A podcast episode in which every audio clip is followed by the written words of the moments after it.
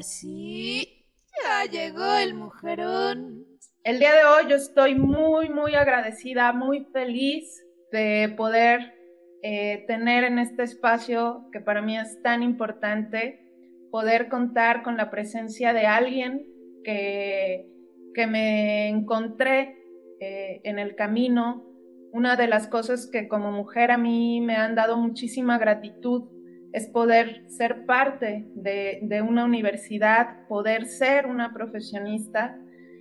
Y, en este caminar, bueno, eh, en la Facultad de Ciencias de la Comunicación de la Universidad Veracruzana, yo, yo me encontré, tuve la gran fortuna de encontrarme con Guadalupe Mar, quien, bueno, pues es egresada y, académica eh, de la Facultad de Ciencias de la Comunicación de la Universidad Veracruzana, es coordinadora del Cuerpo Académico Periodismo y Comunicación Política, es maestra en Comunicación Política por el Centro Avanzado de Comunicación Eulalio Ferrer, es doctora en Historia y Estudios Regionales por la Universidad Veracruzana y autora de la columna Mira Política que se publica en distintos diarios de la entidad veracruzana, que yo les recomiendo si quieren eh, saber, enterarse, tener eh, la visión de, una gran mujer. Guadalupe Mar es alguien que yo admiro muchísimo por, por, todos sus logros académicos, porque en verdad siempre ha sido alguien que me ha inspirado a, a que en esos momentos en los que sientes que ya no se puede continuar, te encuentras a Guadalupe Mar y te, te hace sentir que sí, que sí se puede y te lo demuestra. Entonces, yo le quiero dar la bienvenida a mi maestra amada. Gracias, queridísima y amada Angélica. Ya llegó el mujerón podcast. Yo me siento muy agradecida que me haya formado una, una mujer profesionalmente, digo, eh, dentro de las aulas, repito, pero también fuera de ellas. Construyendo nuestra feminidad. Ese es un primer paso, que nos volteemos a ver la cara a una mujer y le digamos cuánto reconocemos su trabajo, su camino, su andar, el apoyo, ¿verdad? Eso, este, eso es así como el primer escaloncito que necesitamos, este, Angélica. Entonces, cuando una mujer hace eso y no lo dice, no, pues nos sentimos, nos sentimos en la gloria. Gracias, valoro tus palabras. Y, yo, maestra, yo le quisiera ahora preguntar, porque bueno, eh, justo creo que que lo que mencionaba de, tener el privilegio de poder estar en una universidad, de poder aspirar a practicar una carrera que es tan difícil y que ha ido cambiando, ¿no? Que ha ido cambiando muchísimo para las mujeres. Y, a mí me gustaría mucho saber eh, cómo, cómo ha sido eh, para Guadalupe Mar este viaje dentro del periodismo.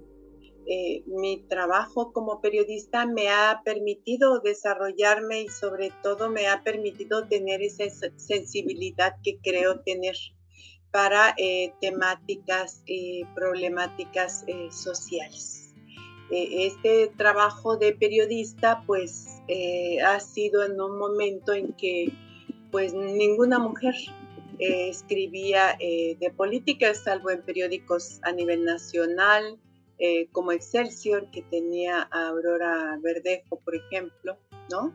Eh, eran contadísimas las mujeres en provincia, no se, no se abordaba lo que era eh, el área política, eso era algo de, varones. Entonces, este, pues sí, cuando empezamos y sacamos los datos y fuimos a investigar y, y poníamos y exponíamos, ¿no? Pues sí, se nos acusó en un principio que pues que éramos así como muy facilitas y que conseguíamos la información porque pues teníamos relaciones, contactos eh, muy cercanos y muy íntimos con varones, ¿verdad? Y luego, este, al contrario, este, nos juzgaban como que no nos gustaban los varones cuando veían que no, nos, no les funcionaba mucho y no nos hacían ella, no nos impactaba que dijeran que andábamos con 10 varones al mismo tiempo. Entonces dijeron, no, es que les gustan las mujeres. Total que sí notamos como un aspecto de denostación, sobre todo por el, por el sector de los varones, pero, pero quiero, de, en, ese tiempo la lucha pues sí, pues sí era fuerte, intensa, ¿no? Y, y como que tú en cierta forma te culpabas de lo que de lo que pasaba, ¿no? Es que pues yo a lo mejor no debí de estar en ese lugar, es cierto, ese lugar era para varones, por ejemplo, ¿no? Y solito cargaba uno una especie como, como de, de, látigo, te, te, autoflagelabas, ¿no? Por otro lado, pues nos acercaba a, temáticas, te decía, muy sentidas de la sociedad. Y yo creo que esa visión de género le hacía falta al periodismo eh, político, ¿verdad? y fue justamente un varón quien me dijo, bueno, pues eh, tienes que escribir eso que me vienes y me cuentas, porque iba desde Veracruz y le contaba a nuestro jefe, el director del periódico, le decía, mire, es que en Veracruz pasa esto y así, así están construyendo las obras. Y, y aunque no había concursos, ¿verdad? este, pues los recursos este, se los daba así en mano fulano y luego los sacaba también en mano sutano, ¿verdad? Y entonces todas esas cosas dijo, no, pues esas, esas tienes que contarlas y tienes que contarlas a través de una columna, que es aparentemente uno de los géneros más fácil, pero que es uno de los géneros más complicados, ¿verdad? Pero es justamente el hecho de que la firmes con tu nombre, de que trates de analizar el hecho sin esa carga emotiva, ¿verdad? E, este, e, entonces se, complica la, la, situación. Tienes que usar el dato duro, tienes que ir eh, al lugar de los hechos, ver cómo pasó. Y entonces como eso va firmado con tu nombre, y bueno, pues un periodista lo que tenemos es es el nombre, es lo único que tenemos porque no tenemos así las, las grandes riquezas, pretendemos que ese nombre trascienda, ¿verdad? Y que deje, pues de alguna manera, una, una huella de un trabajo que sirve a la sociedad y que reconozco no le hemos explicado a esa sociedad para que nos acompañe qué tan importante es nuestra tarea de orientar en el espacio público para la toma de decisiones y para generar ciudadanía, es decir, para que el ciudadano participe, se entere, tenga la información concretita, digerible y, bueno, eh, conduciéndote con, con la aplicación de la ética, pero además conocedora también de ese marco jurídico que pues eh, nos impide, si alguien tuviera la tentación, ¿verdad? Nos impide cargarle adjetivos calificativos o, emociones o afectos a un asunto, porque si no, pues este, nos, los demandan eh, judicialmente, ¿no? Y yo creo que eso es un reto, porque bueno, sabemos bien que justo hacer periodismo en Veracruz es, es un oficio, es una profesión de alto riesgo y, hacerlo como mujeres ha sido muy duro. Yo, yo, yo hace tiempo, no sé si usted recuerde, pero bueno, eh, viví un atentado fuerte. Hoy no creo que sea por haber sido periodista, creo que fue más por ser mujer, ¿no? Y nunca se me va a olvidar porque, bueno, pues tuve que salirme de la escuela, varias cosas, pero cuando yo regresé y me encontré con usted en un pasillo, Supe que no quería hacer ya periodismo, pero supe que quería seguir cerca de usted. Ay, gracias. Y que quería seguir eh, aprendiendo y, sabiendo cómo justo poder modular todas estas emociones que hacen eh, profesional a un periodista. Porque si bien necesitamos tener esta, como bien dice, ¿no? Esta sensibilidad, esta eh, preocupación social de querer cambiar, de querer incidir, ¿no? De querer mostrar tantas cosas que, que suelen hacerse mal, ¿no? Este, ¿Cómo maestra? ¿Cómo poder regular todas estas emociones? Eh, eh, quiero comentarte que acudí hasta a una psicóloga, ¿no? Porque decía yo, bueno, este, tuve este incidente o tuve el otro, y yo creo que porque me enojan las cosas, entonces yo creo que debo de alejarme de los enojos porque además era prescripción médica, ¿no? Y ahí con ella, eh, en, el, en, el, en el tratamiento, en la plática, que además es una mujerona que yo admiro muchísimo, mi, psicóloga, eh, este, llegamos a la conclusión que es, justamente eso, inquietarte, eso moverte, es indignarte, es enojarte en la situación como esta, pues es parte de la tarea periodística. Por ejemplo, yo soy madre, y, pues me duele ver el sufrimiento de, estas mujeres que buscan a sus hijas, que buscan a sus sobrinas, que buscan a sus hermanas, algunas criaturas que buscan a su mamá. Pues sí, sí, me, me, me, este, hace sentir esas, esas condiciones y bueno, ya no me preocupa, ya por esa causa ya no voy a la psicóloga, me quedó muy claro que esa es parte de mi, de mi tarea periodística, pero entonces viene la tarea profesional que debo de, llevar. A, a, mí Guadalupe Mar eso me enseñó, ¿no? Que no hay un horario para dar a los demás, no hay un horario para acompañar a otros, eh, y, tampoco hay límites. Este, y cuando de justicia y de verdad se trata, pues venga quien venga, porque a todos nos los echamos, ¿verdad? Este... Sí, fíjate que sí, este, eh, Angélica, eh, en mi vida yo este, tuve que trabajar muy joven, yo tenía ya 15 años cuando ya trabajaba oficialmente para el gobierno federal muy, muy joven. Entonces, eh, en mi vida, me, me, uno que tiene sus creencias y su fe, ¿verdad?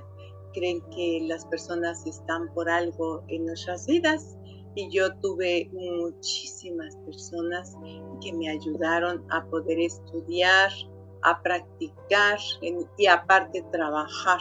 En un camino que ha sido tan adverso profesionalmente, que impacta en lo personal, que, modifica, ¿no? Eh, a veces es, que resulta complejo eh, conservar este corazón bueno, este corazón dadivoso.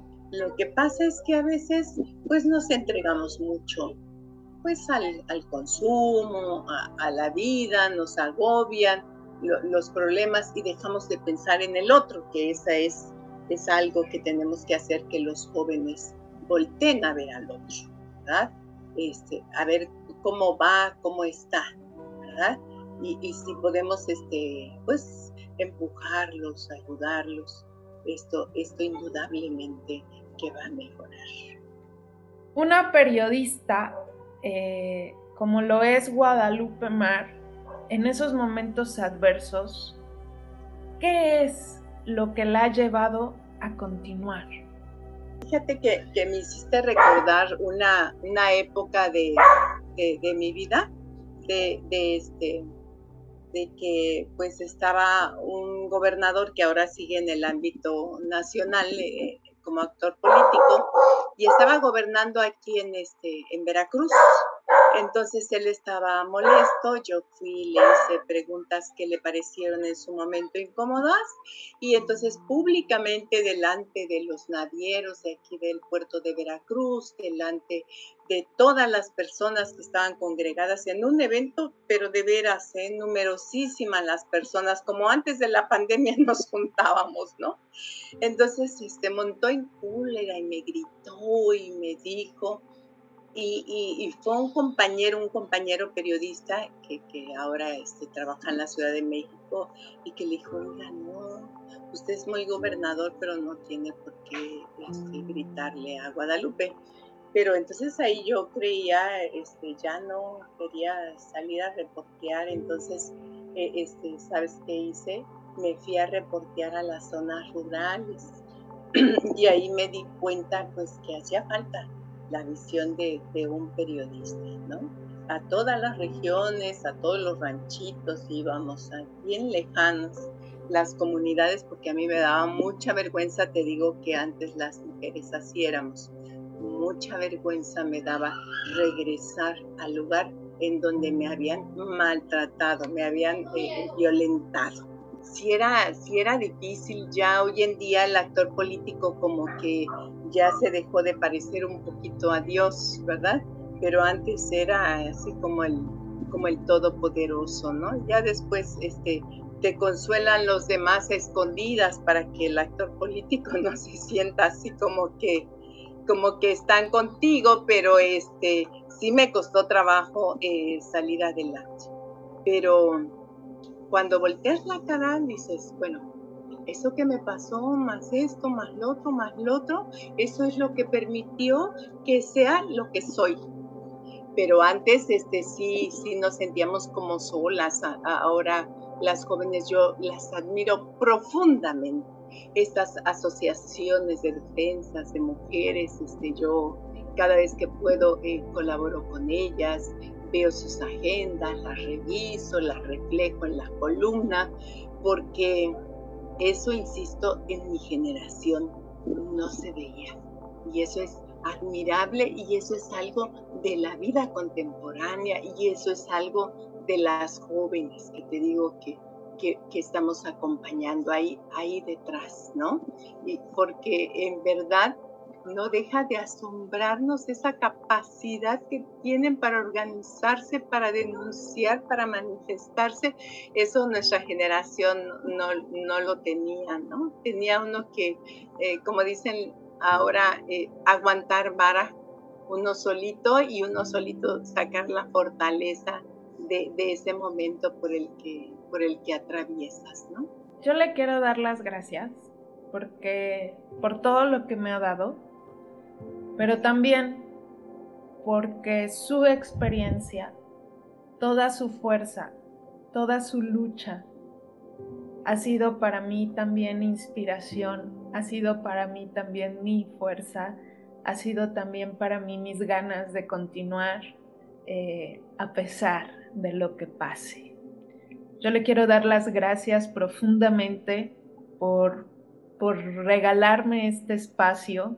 Yo no sé si quisiera compartir algo, eh, pues justo a estas nuevas generaciones y no solo a las nuevas generaciones, también a, su propia generación que por ahí pues no ha habido ese valor que tiene Guadalupe Mar, que por circunstancias eh, viven todavía muchas cosas que no, que no son nada agradables. ¿Qué mensaje tiene por ahí Guadalupe Mar? Según los especialistas, todavía en cuestiones en visión, en, perspectiva de género, eh, van a pasar eh, muchos años para que logremos esa, esa igualdad, ¿no? pero yo creo que el ejercicio que podemos hacer eh, las personas que son de mi edad y las que son más jóvenes, es, insisto, es en reconocer a, la, mujer que tenemos al lado, ¿verdad? Y en empezar a educar, como es generacional esto, tenemos que empezar con las nuevas generaciones, empezar a educarlas. ¿Qué es lo que sucede, Angélica? Que no nos damos cuenta incluso que esa, esa educación que tenemos de, de nuestros padres es este machista y que la aplicamos así rigurosamente como si tuviéramos ahí como un sello que es pero imborrable, vaya. Entonces, si nosotros empezáramos a educar a nuestras hijas en el mismo nivel que hacemos eh, con nuestros hijos, ¿verdad? Si empezáramos a visualizar a nuestras compañeras de trabajo, a, nuestras compañeras de profesión, ya sea eh, como ama de casa, como periodista, en el ámbito que sea, si las empezáramos a, a reconocer ¿verdad? Entonces estamos ya avanzando indudablemente en lograr esa, esa igualdad. Que yo no lo voy a ver, que no lo van a ver las generaciones siguientes, porque hablan de más de 200 años para que esto cambie, educando a las nuevas generaciones, pero yo creo que tenemos que empezar ya nosotros aquí con lo que nos toca, si tenemos hijas, hijas y hijos, y si tenemos nietos, pues ahí también le metemos mano. Pero lo importante es el ejercicio que tenemos que hacer nosotros mismos, eh, nosotras mismas para ver el valor, eh, todo eh, este, ese, esa fuerza, ese poder que tenemos las mujeres, revisarlas y reconocerlas en las otras. Yo creo que ese es un gran paso. Muchísimas gracias. Gracias por, compartir, gracias por estar, gracias por ser. Le, le quiero mucho y, y bueno, pues bienvenida al Mujerón Podcast. Ella fue Guadalupe H. Mar. Muchas gracias. Hasta luego. Síguenos en arroba mujerón.podcast. Nos encontramos la próxima semana.